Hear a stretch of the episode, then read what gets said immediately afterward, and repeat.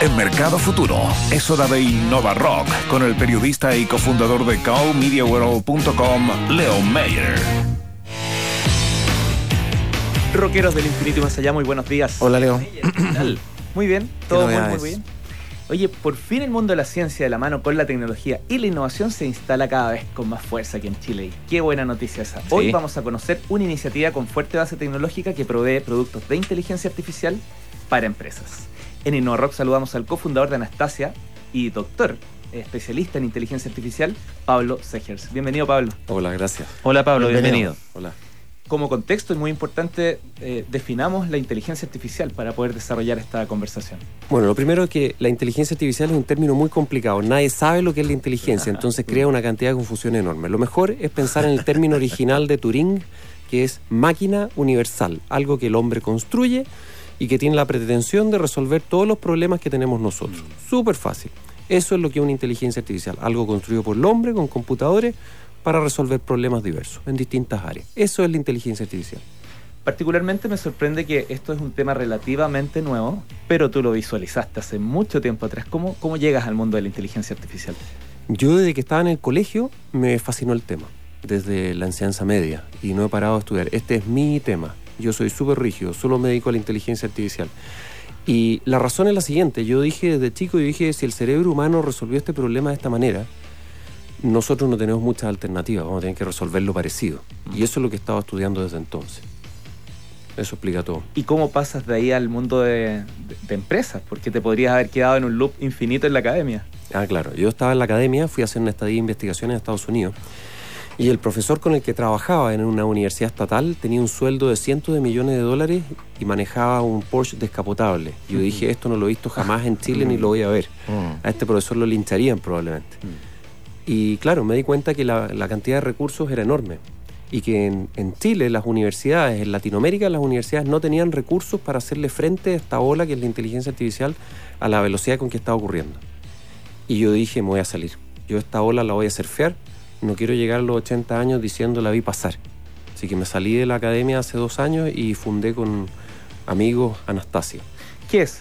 Vamos directamente a conocer Anastasia. es una empresa eh, que ofrece herramientas de inteligencia artificial para las empresas, para ayudarles a predecir las acciones de sus clientes, identificar en estas predicciones acciones que podrían ayudarle a ofrecer cosas de valor a los clientes. Por ejemplo, si yo estoy en un retailer y predigo que una cierta cantidad de clientes o ciertos clientes específicos van a construirse un quincho en la casa, a mí me interesaría detectar eso. Entonces me interesa predecir eso que va a ocurrir y detectar que esas personas van a querer un quincho para yo poder ofrecerles en condiciones adecuadas todo lo necesario para armar un quincho con los precios especiales de manera conveniente, quizás enviárselo a la casa. ¿Y eso cómo lo saben ustedes?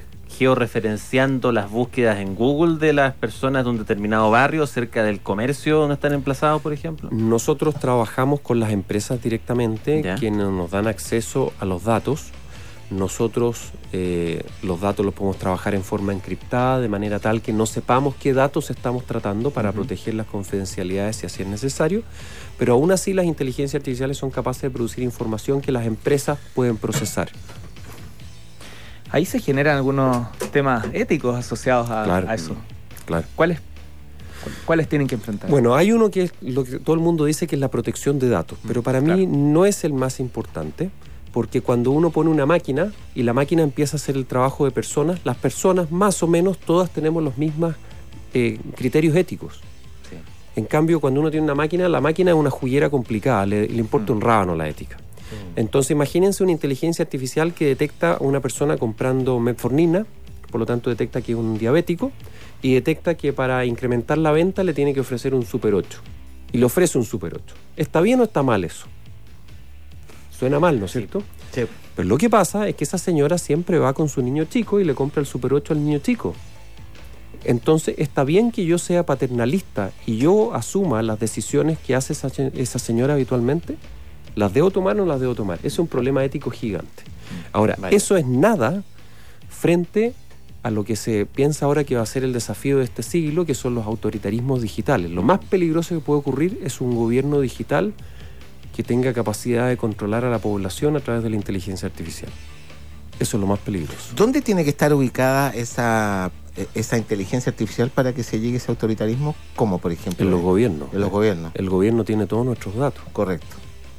O sea que a través de esa data se generen se genera información para que las personas tomen decisiones. Eso sería bueno, Hmm. pero también podría pasar de que a través de la inteligencia artificial uno pueda saber tanto sobre la gente que pueda influir en sus decisiones. Pasan las elecciones, ¿no? Pasan las elecciones, ya esto se vio en el Cambridge Analytica, el escándalo en Inglaterra con el Brexit, se vio previo a eso la elección de Trump con todo lo que fue Twitter y después, perdón, en la elección de Obama con Twitter y después esto multiplicado en forma masiva en la elección de Trump. O sea, esto, esto es cierto y en China y otros países también se está haciendo. Eh, Ya, ya que tocamos ejemplos de- del mundo, digamos, ubiquemos a Chile en todo este proceso de inteligencia artificial. ¿Estamos aprovechando la oportunidad? ¿Estamos fuera? Ah, muy interesante. En el año, eh, Pricewaterhouse estimó que para el año 2030, 11 años a partir de ahora, se van a, quedar, se van a crear 15 millones de millones de dólares de valor económico en el mundo. Y que el 25% de la actividad económica de China va a provenir de la inteligencia artificial y el 15% de la actividad norteamericana. Entonces esto es un tsunami masivo que está reformando las sociedades en forma completa. El mundo, al parecer, está dividido en cuatro grupos. El primero que lo lideran China y Estados Unidos, que van a tomar más de dos tercios de todo el valor económico que se va a crear. Después un segundo nivel con países europeos, Canadá, Australia, cosas así. Y un tercer nivel en el cual está Chile como el primero de la lista que tiene las posibilidades de hacer algo. Y hay un cuarto nivel de países que no va a tener ninguna capacidad de reaccionar. Nosotros tenemos problemas para reaccionar porque hay muy pocos profesores en las universidades que puedan enseñar estos temas, hay muy poca gente que lo está estudiando y está ocurriendo a una velocidad tal que los liderazgos en las empresas y en los gobiernos no tienen la capacidad para darse cuenta de lo que está pasando, por las edades que tienen. Son normalmente gente que no son nativos digitales y no están visualizando el cambio brutal que está ocurriendo. ¿Y cómo revertimos eso? Porque muy claro tu análisis, eh, esta radiografía, pero ¿ahí nos quedamos o hay fórmula? La verdad que me supera a mí. Yo que estoy sumergido en esto no, no sé. Solamente hay que trabajar. Ahora, lo que sea que hagamos hay que hacerlo desde lo que conocemos. Y nosotros conocemos cosas. Tenemos experiencia en Chile de la industria agropecuaria, tenemos turismo bonito, tenemos astronomía. Eh, conozco astrónomos de la Universidad de Chile, el profesor Francisco Foster, por ejemplo, Pablo Esteves, que están desarrollando algoritmos de alta velocidad para detectar, por ejemplo, eventos astronómicos. Eso es exactamente lo mismo que nosotros hacemos en Anastasia. Nos interesa a alta velocidad detectar en los clientes cosas que están haciendo ellos. Exactamente lo mismo. Entonces, la astronomía es otra fuente de, de personas que nos pueden ayudar en este tipo de cosas. Por ejemplo, la industria agroalimentaria, como yo decía, problemas espectaculares de nivel mundial. Ahí tendremos algo que decir, tenemos que hablar desde lo que conocemos. Me extrañaría mucho que nosotros aportemos en sondas espaciales, no tenemos idea de eso. Mm. Aunque están haciendo ejemplos espectaculares en la Universidad de Chile, con la facha, etcétera. Pero hay cosas que nos van a ser más difíciles y otras más fáciles. Pero siempre uno tiene que partir de lo que conoce y lo que sabe. Hablamos, por ejemplo, de, mm, de la inteligencia artificial, por ejemplo, la agroindustria. Es decir, por ejemplo, hacia, qué líneas hay que, líneas de producción, mejores me- métodos, eh, zonas, todo Ah. eso. Todo eso. Yo tengo otra empresa que se llama Sortbox. Que ¿Cuánto? Sortbox. ¿Ya?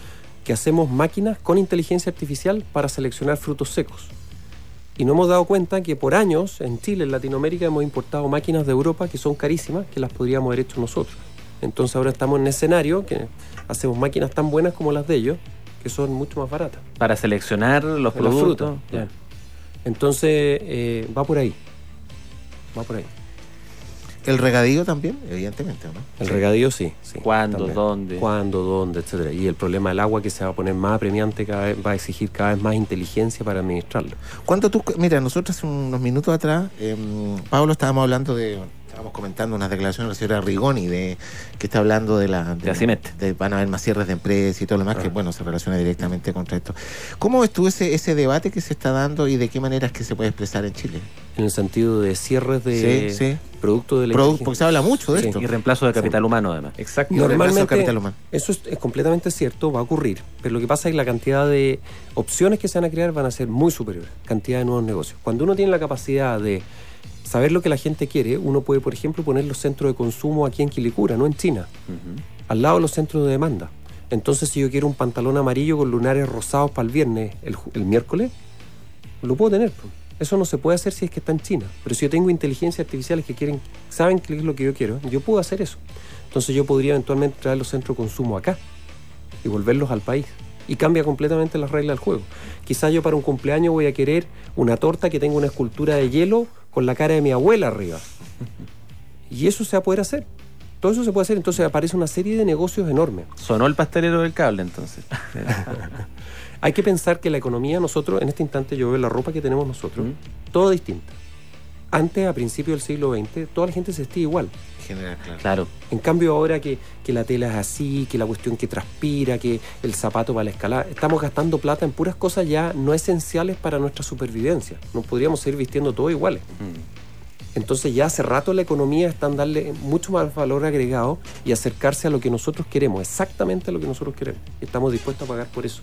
Y hay un campo infinito de avance. Pablo, tremendo tema y podríamos seguir toda la mañana. Nos quedan unos segundos, despidámonos con un pitch de Anastasia para que quienes nos escuchan inmediatamente entren al sitio web y pongan en contacto contigo. Bueno, Anastasia, feliz de recibir a todas las empresas que quieran eh, añadir inteligencia artificial a en sus operaciones para incrementar sus ventas y disminuir sus costos de operación, predecir el comportamiento de sus clientes y detectar opciones para darles valor a ellos en esas predicciones.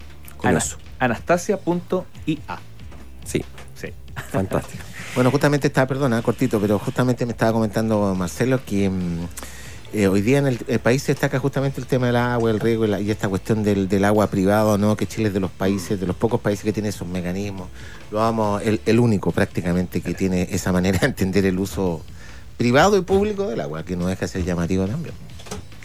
Doctor Pablo Segers, cofundador de Anastasia.ai. Yo lo había dicho al, al revés. Anastasia.ai, muchas gracias por haber estado hoy con nosotros. Oye, podrías Gracias venir otro día porque este tema está increíble, ¿eh? Increíble. Gracias, Pablo. Hagamos lo posible. Sí, ¿ah? Próximo viernes nos quedamos con una sección permanente de inteligencia Muy- artificial aquí en. Sí. Muchas gracias por haber venido, ¿ah? Gracias a ustedes. Mañana, Buen día. mañana, 9 de la mañana, acuérdense que, eh, como siempre, vamos a estar con Innova Rock. Eh, Vamos a conversar con el director de tecnologías y ecosistemas de Microsoft, Wilson Pais. Ya está, nos vemos. Espero que tengan un estupendo fin de semana. Eh, Red Hot Chili Peppers. Chao. Hasta